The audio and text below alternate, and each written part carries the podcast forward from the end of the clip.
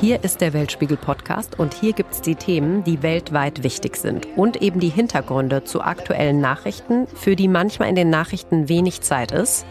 Darüber sprechen wir in unserem Weltspiegel Podcast. Jede Woche mit den ARD-Auslandskorrespondenten und Auslandskorrespondentinnen und Experten eine halbe Stunde lang. Ich bin Janina Werner. Schön, dass ihr heute dabei seid.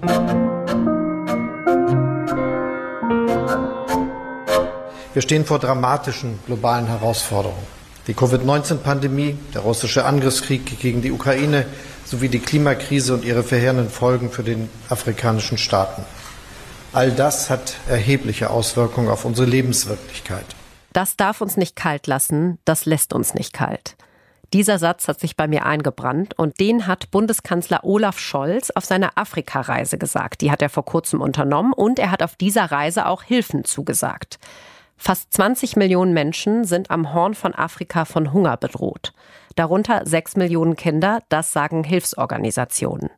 Mit dem Horn von Afrika, da ist der östliche Teil Afrikas gemeint, und dort herrscht die schlimmste Dürreperiode seit 1981.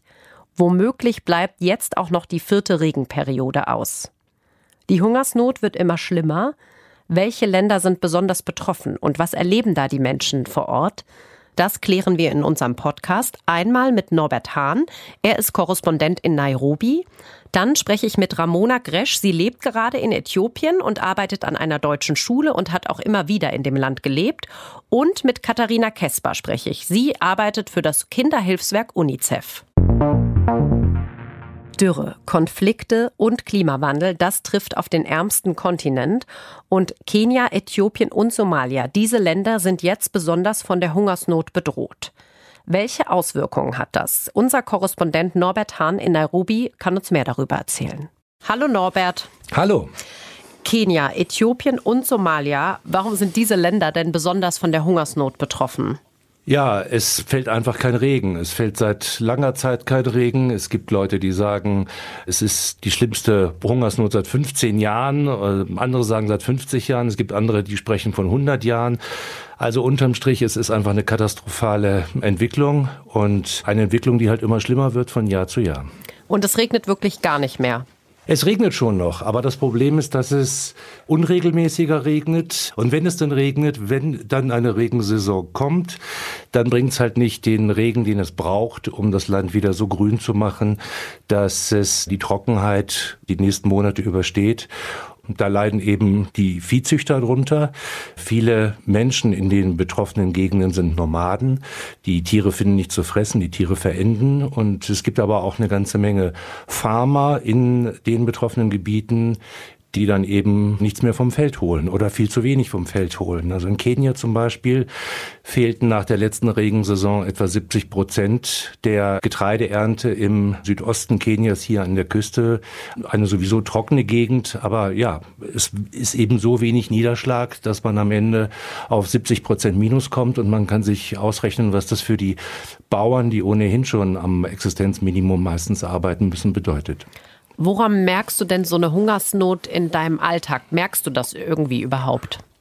Wir leben hier in Nairobi, in der Hauptstadt, äh, auf einer Hochebene und äh, hier gibt's keinen Gemüseanbau. Wir kriegen unser Gemüse, das Essen, unsere Versorgung hier kommt aus äh, Ecken, die weiter weg liegen und wir leben hier eigentlich in Anführungsstrichen gut. Das muss man einfach so sagen. Man muss schon rausfahren aufs Land, um zu sehen, was das mit den Menschen macht, mit der Ernte macht, mit dem Vieh macht. Aber hier in Nairobi, die Großstädter, die leben, ich will jetzt nicht sagen gut, hier gibt's Leute, denen geht's sehr schlecht schlecht und es gibt aber auch Leute wie mich, denen es äh, gut geht, die das Geld haben, im Supermarkt alles einkaufen zu können. Also so gesehen ist die Gesellschaft natürlich in den jeweiligen Ländern auch ein bisschen gespalten und hier in, in Nairobi sind wir einfach besonders gut dran. Wir merken hier wenig, ja. Und wenn du dann aufs Land fährst ähm, und da vielleicht auch drehst, was hast du da mitbekommen? Ja, wir haben im Norden gedreht, vor kurzem jetzt in der Nähe vom Turkana See an der Grenze zu Äthiopien. Und ja, man trifft da Menschen, das sind verschiedene Stämme, die da leben, die Nomaden sind, die von der Viehzucht leben. Und dann trifft man einfach Leute, die ihre ganze Herde verloren haben. Äh, wir haben mit einem Mann gesprochen namens Kute Jibril Achau. Und den können wir uns mal kurz anhören. Ja, also was er sagt, ist letztlich, ich habe alles verloren. Ich habe meine Herde verloren, meine Lebensgrundlage und letztlich auch mein Kind verloren. Und er macht sich halt Gedanken über äh, seine anderen Kinder, werden die auch leiden. Das liegt schwer auf meinem Herzen, sagt er. Und das geht seiner Frau genauso. Die hat uns eben geschildert, wie es dazu gekommen ist, dass ihr Kind gestorben ist.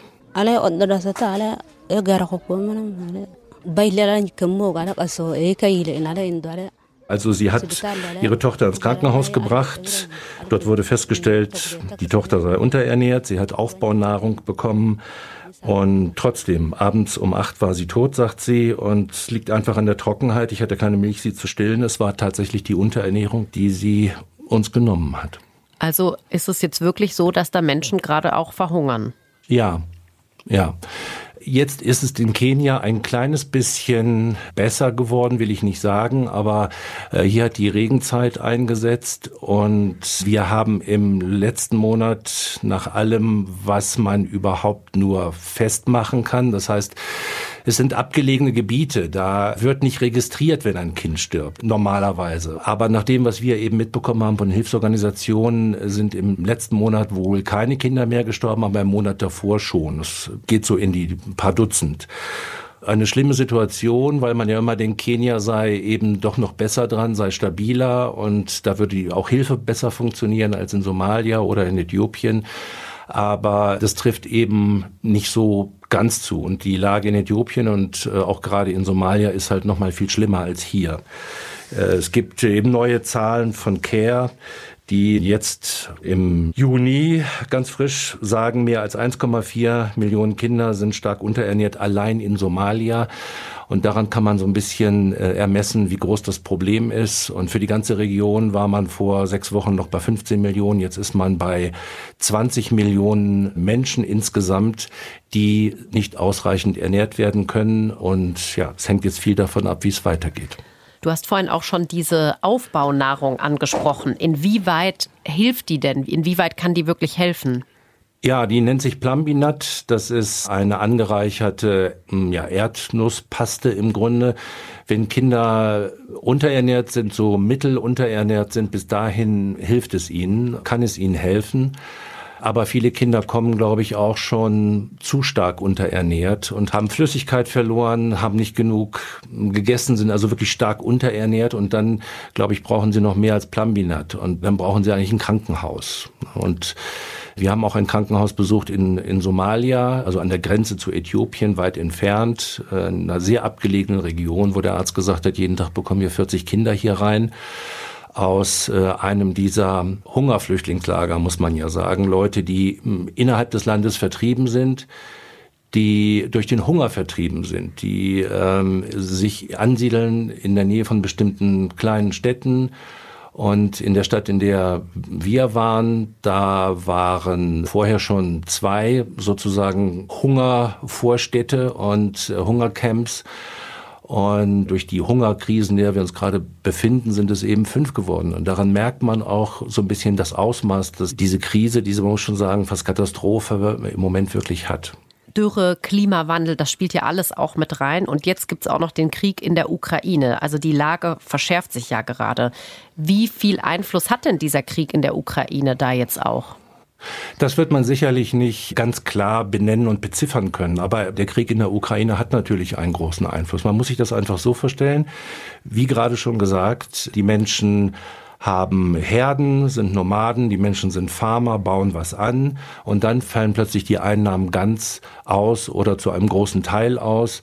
Das heißt, äh, es fehlt Geld. Die Leute haben einfach viel weniger Geld. So und das, was sie nicht selber anbauen oder das Fleisch, das sie nicht selber mehr haben, dadurch, dass die Herden alle weg sind, das muss man halt kaufen. Und die Preise für Nahrungsmittel werden halt insgesamt immer teurer. Das geht halt immer weiter in die Höhe. Und jemand, der sowieso schon nichts hat und dann auch noch mehr für das zahlen muss, was er sich dazu kaufen muss, da kann man sich ungefähr ausrechnen, wo das hinführt. Also insofern hat das eine, einen ganz großen Einfluss und es geht eben aber auch nicht nur um die Leute, die sich die Nahrung dann irgendwie nicht mehr leisten können, nicht mehr kaufen können, sondern es geht auch um die Hilfsorganisationen. Es gab äh, jetzt im letzten Monat eine Hilfsorganisation, die gesagt hat, uns fällt es einfach schwer, noch unsere Kontingente an äh, Nahrungsmittel, an Weizen zum Beispiel oder an Reis zu kaufen. Beim Reis nannten die einen Preiszuwachs von 30 Prozent. Also kann man sich ungefähr vorstellen, wenn man als Hilfsorganisation ein gewisses Budget hat und plötzlich kostet das, was man kaufen will, 30 Prozent mehr, dann kann man halt viel weniger einkaufen und auch viel weniger verteilen an die, die es dringend brauchen. Und ja auch, dass viele Länder ja Weizen aus der Ukraine importiert haben und da die Häfen ja gerade auch blockiert sind. Merkt man das denn auch da in Kenia? Ja, man merkt es natürlich an den, an den Weizenpreisen selbst, an den Brotpreisen selbst. Es geht halt alles in die Höhe. Es ist aber nicht nur das, was tatsächlich aus der Ukraine kommt oder auch aus Russland kommt. Das muss man ja auch sagen. Es sind ja die beiden. Russland ist der größte, glaube ich, Getreidelieferant für Afrika und dann kommt, glaube ich, die Ukraine. Aber die Ukraine liefert zum Beispiel sehr viel Speiseöl und äh, da gibt's eben auch Engpässe, auch da gehen die Preise nach oben. Aber alles zusammen wiederum führt dazu, dass eben nicht nur zwei, drei Nahrungsmittelarten in die Höhe gehen, sondern sie ziehen halt ganz viel mit. Wenn du halt kein, kein Weizen bekommst, dann isst du halt Reis und irgendwie ist das wie eine Rutschbahn. Alle Preise gehen eben nach oben und dann kommt da natürlich noch oben drauf, dass es eben auch noch Spekulationen gibt auf Nahrungsmittel, was eigentlich unmöglich sein sollte, aber was leider möglich ist. Jetzt wurden auch noch mal Hilfsgelder von den Vereinten Nationen und der EU beschlossen. Was passiert denn damit, frage ich mich manchmal. Wie kommt das denn dann wirklich bei den Menschen an? Ja, das kommt an über die Hilfsorganisation. Meistens wird dieses Geld ja äh, gegeben an bestimmte Hilfsorganisationen, an NGOs, an Nichtregierungsorganisationen, aber eben auch zum Beispiel an die UN. Das sind die normalen Wege halt. Die Frage ist halt immer, wie viel wird tatsächlich gegeben? Und manchmal kann man auch schon ein bisschen skeptisch sein oder ein bisschen die Stirn runzeln. CARE zum Beispiel sagt, die gesamte humanitäre Hilfe für Somalia ist bislang nur über nicht mal 20 Prozent finanziert. Und das steht dann so ein bisschen im Gegensatz zu einer Zahl aus dem vergangenen Monat, wo gesagt wurde, es hätte eine Geberkonferenz gegeben, äh, auch unter der Ägide der UN. Da hätte man 1,4 Milliarden Dollar eingeworben.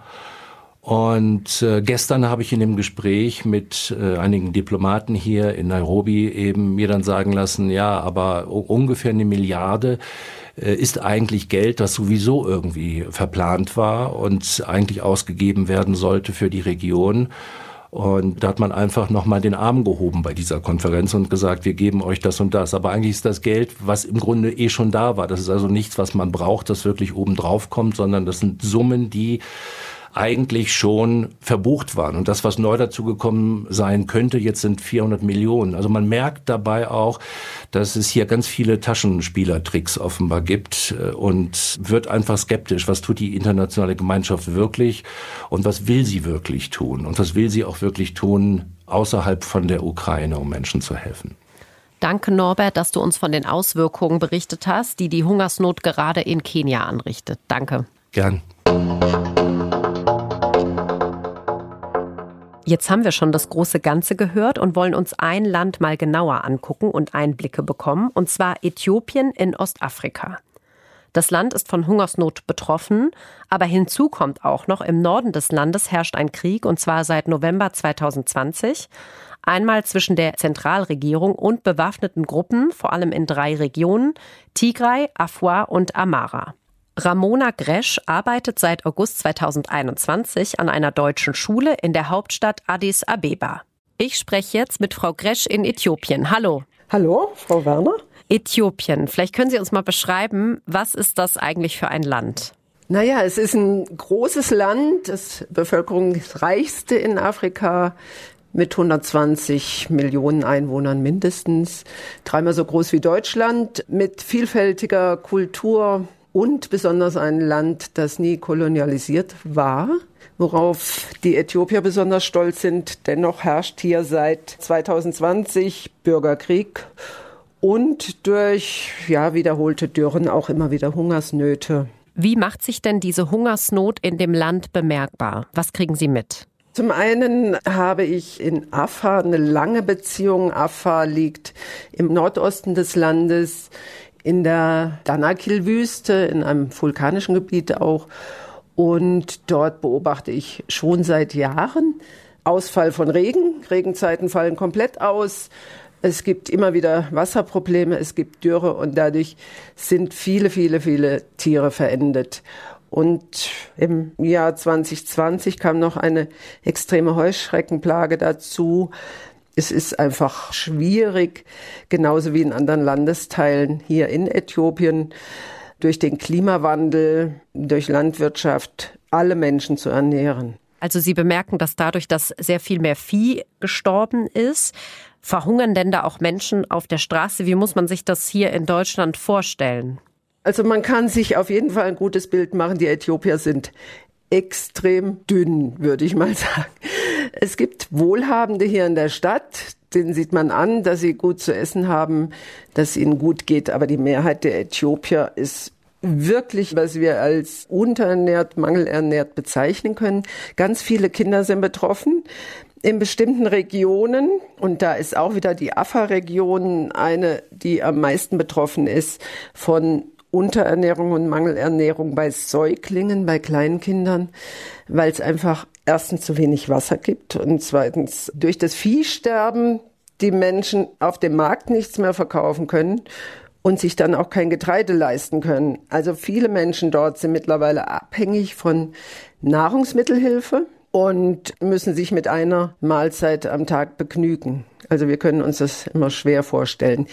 Hier in Addis, in der Hauptstadt, bekommt man alles, aber die Stadt hat viel mehr Bettler als noch vor einem oder vor einem halben Jahr. Dadurch merkt man auch, dass einfach viele kein Einkommen mehr haben. Es hat auch Corona dazu beigetragen. Und ich beobachte einfach viele Frauen mit kleinen Kindern auf der Straße, die Autos anhalten, betteln, die am Straßenrand sitzen mit ihren kleinen Kindern, die wirklich also in Lumpen da sitzen. Man sieht oft Menschen, die auf der Straße eben auch leben, mit einer Decke dort übernachten, über die Straße gehen und dann auch betteln. Sie arbeiten an einer deutschen Schule. Kriegen Sie denn da auch was von dieser Hungerskrise mit? Also erzählen Schüler was oder irgendwie andere Menschen, die da noch arbeiten? Ja, also wir haben hier lokale Mitarbeiter, Hausmeister, Gärtner, Fahrer und so, die mit einem nicht so hohen Einkommen hier auskommen müssen, die natürlich auch meist große Familien haben. Und wenn ich mit denen im Gespräch bin, dann erzählen, dass sie das schwierig finden, dass das Brot immer teurer wird, dass Bananen immer teurer werden. Die haben oft gar kein Auto, also auch Sprit wird hier deutlich teurer in den letzten Wochen. Das betrifft die lokalen Mitarbeiter vielleicht weniger. Aber die Kaffeepreise zum Beispiel haben sich fast verdoppelt, genauso wie die Preise für Sonnenblumenöl. Und Öl ist so ein Grundbestandteil des Essens hier. Brot ist mit in Öl gebackenen Zwiebeln, Knoblauch, Kichererbsenmehl, ja. Also da wird relativ viel Öl verbraucht. Und wenn man sich jetzt vorstellt, dass man für fünf Liter Sonnenblumenöl hier fast 20 Euro zahlen muss, das ist natürlich heftig für die Leute, die hier leben. Und das ist seit Februar so. Vorher sind die Preise auch schon angestiegen wegen des Bürgerkriegs, aber ja, da war es noch halb so viel, was man zahlen musste im Februar. Also das Land ist sowieso schon ein sehr armes Land. Jetzt kommt noch die Hungerskrise dazu. Es gibt einen Bürgerkrieg. Haben die Menschen da überhaupt noch Hoffnung? Ja, also was ich an Äthiopien immer geschätzt habe, ist dieses Teilen untereinander auch wenn man hier als Ausländer hinkommt, ist mit einheimischen Freunden zusammen. Es wird alles geteilt. Man ist sofort mit eingeladen. Man isst zusammen. Man isst immer von einem Teller. Gäste kriegen dann noch das Beste hingelegt, was es gibt. Auf alle Fälle ist das eine Absicherung für diejenigen, denen es schlecht geht, dass sie eben immer noch andere finden, die mit ihnen teilen. Ich habe das auch mitbekommen, tatsächlich in der Afar-Region, dass sehr, sehr arme Menschen, also diese Nomaden, die kaum noch etwas haben, mit den anderen geteilt haben, die aus Tigray geflüchtet sind. Also die Verpflichtung oder diese Gastfreundschaft, die hier herrscht, alles mit den anderen zu teilen, auch schon bei den Kindern und so, das hilft vielen sicherlich über Notzeiten hinweg und das ist schon sehr beeindruckend. Dann haben wir natürlich eine ausgeprägte Frömmigkeit hier. Dieses orthodoxe Christentum, was hier sehr verbreitet ist im Hochland, aber auch die Muslime in anderen Regionen des Landes, die haben viel Halt im Glauben an Gott. Das ist vielleicht bei uns nicht immer nachvollziehbar, dass das dazu beiträgt, dass das Leid hier vielleicht erträglicher wird und dass man immer wieder Hoffnung hat, dass es besser wird und dass man nicht so schnell verzweifelt. Vielen Dank, Frau Gresch, dass Sie uns Ihre Eindrücke geschildert haben aus Äthiopien und eben auch nochmal diese mutmachende Worte am Ende und auch, dass das Teilen da so eine schöne Geste ist. Vielen Dank. Gern geschehen.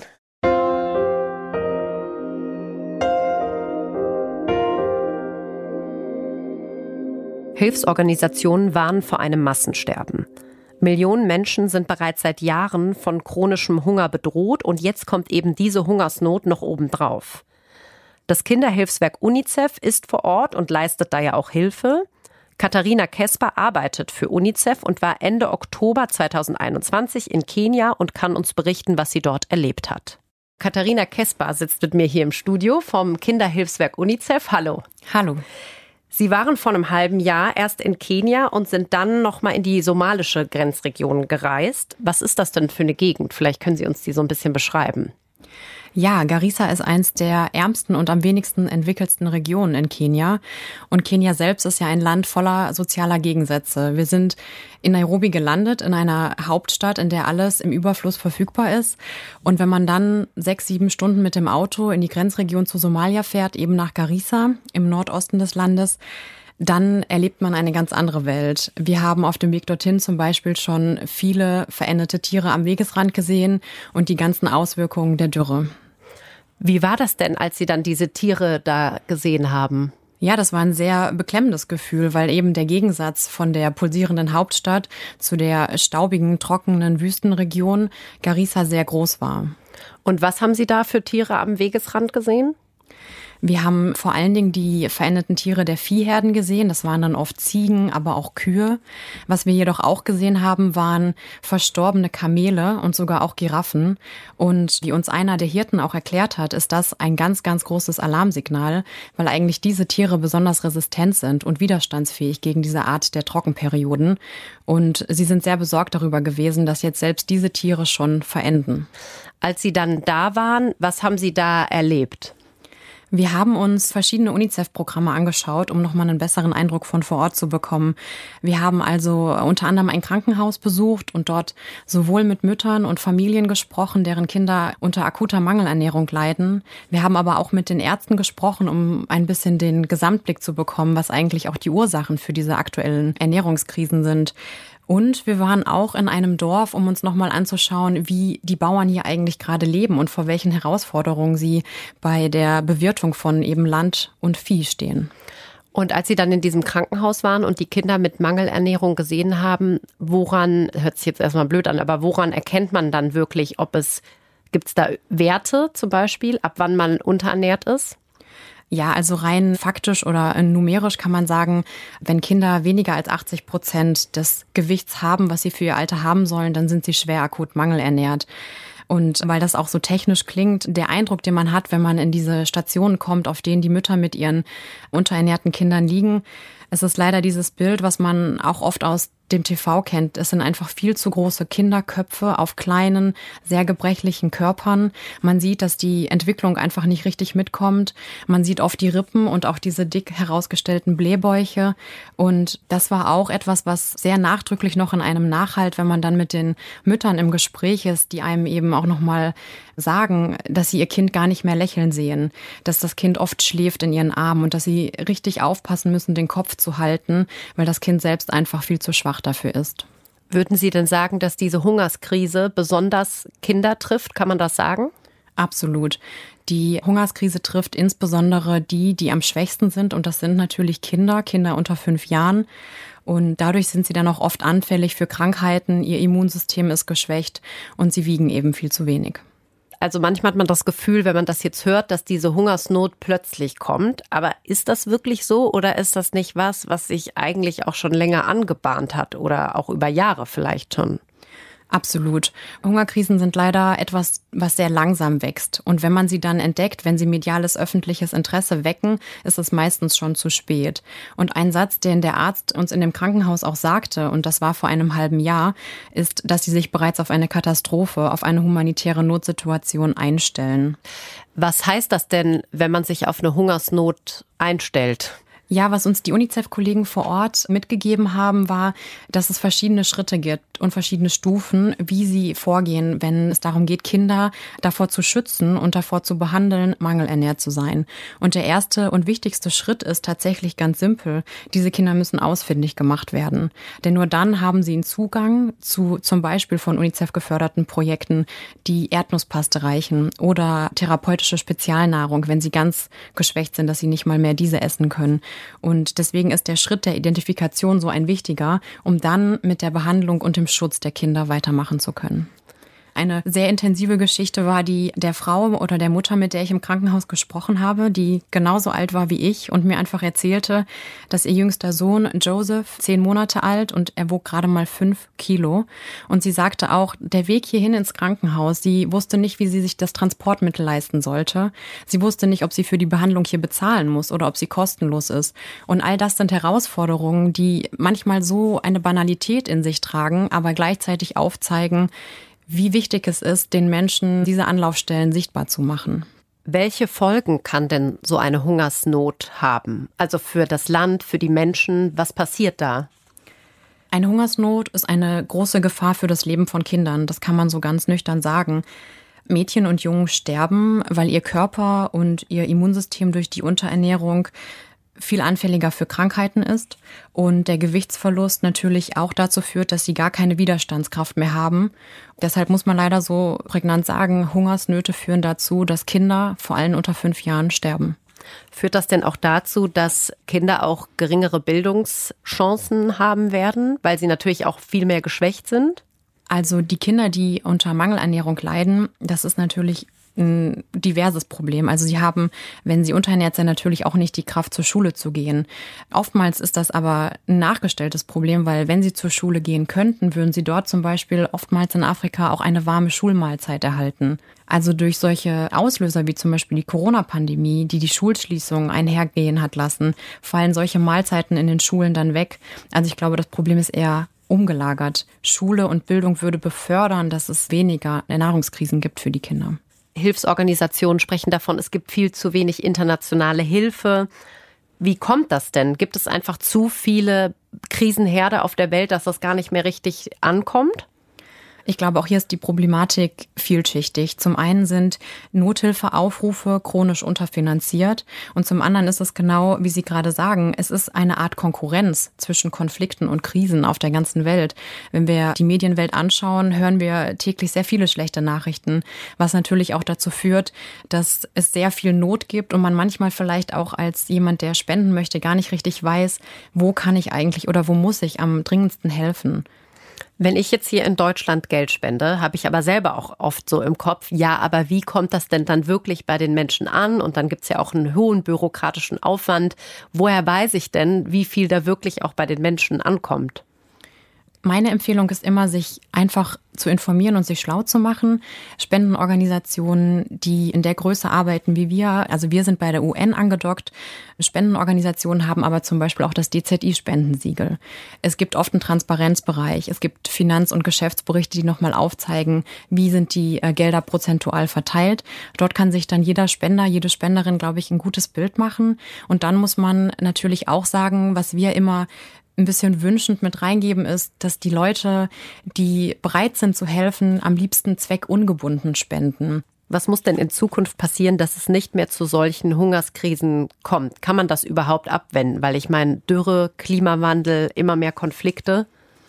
Ich glaube, man muss ganz klar sagen, dass viele der Probleme menschengemachte Probleme sind und dass es wichtig ist, in Anpassung und in Widerstandskraft zu investieren. Man kann beispielsweise gerade in Entwicklungsländern viel mehr dafür tun, Frühwarnsysteme zu etablieren, um auf Naturkatastrophen besser reagieren zu können. Widerstandskraft, was muss man sich darunter vorstellen? Ich glaube, was man sich bewusst machen muss, ist, dass es möglich ist, Leben zu retten durch zum Beispiel eine Erdnusspaste oder therapeutische Nahrung. Und dass es für die Kinder kein unausweichliches Schicksal sein muss, kurzzeitig mangel- oder unterernährt zu sein. Und in diese Widerstandskraft investieren wir eben durch diese Hilfsmaßnahmen. Gibt es denn irgendwas, was Sie noch uns zum Abschluss sagen könnten, was ein bisschen hoffnungsvoller ist? Absolut. Ich glaube, dass wir uns vor Augen halten müssen, dass es Organisationen wie UNICEF und auch viele lokale Partner gibt, die vor Ort sind und die helfen. Und das war auch etwas, was ich von der Reise mitgenommen habe. Diese unfassbare Hoffnung, trotz der Not und des Elends, was man vor Ort sieht. Auch die Kollegen, die im Land bleiben, die weitermachen und die einfach sagen, es ist kein unausweichliches Schicksal. Wir können helfen. Und es gibt einfach Hoffnung und wir bleiben hier vor Ort und machen weiter für jedes Kind. Danke, Frau Kesper, dass Sie heute hier im Studio waren und uns nochmal Einblicke gewährt haben in Ihre Reise, denn Sie sind nach Kenia und ins Grenzgebiet zu Somalia gereist und haben uns über die Hungersnot berichtet. Danke. Sehr gerne. Das war jetzt auch schon wieder der Weltspiegel-Podcast. Wenn er euch gefallen hat, abonniert uns doch gerne und lasst uns gerne auch ein Sternchen bei der Bewertung da. Habt ihr auch mal Themen, die wir unbedingt mal machen sollten oder auch Kritik oder Anregungen? Wir freuen uns, wenn ihr uns schreibt. Das könnt ihr einmal machen in die Kommentare bei Instagram, Facebook oder YouTube. Oder ihr schreibt einfach eine Mail an weltspiegel.digital.ard.de. Ich bin Janina Werner. Redaktion diese Woche hatten Heribert Roth und Petra Schmidt-Wilting und der Redaktionsschluss für diese Folge war Freitagnachmittag, der 3. Juni.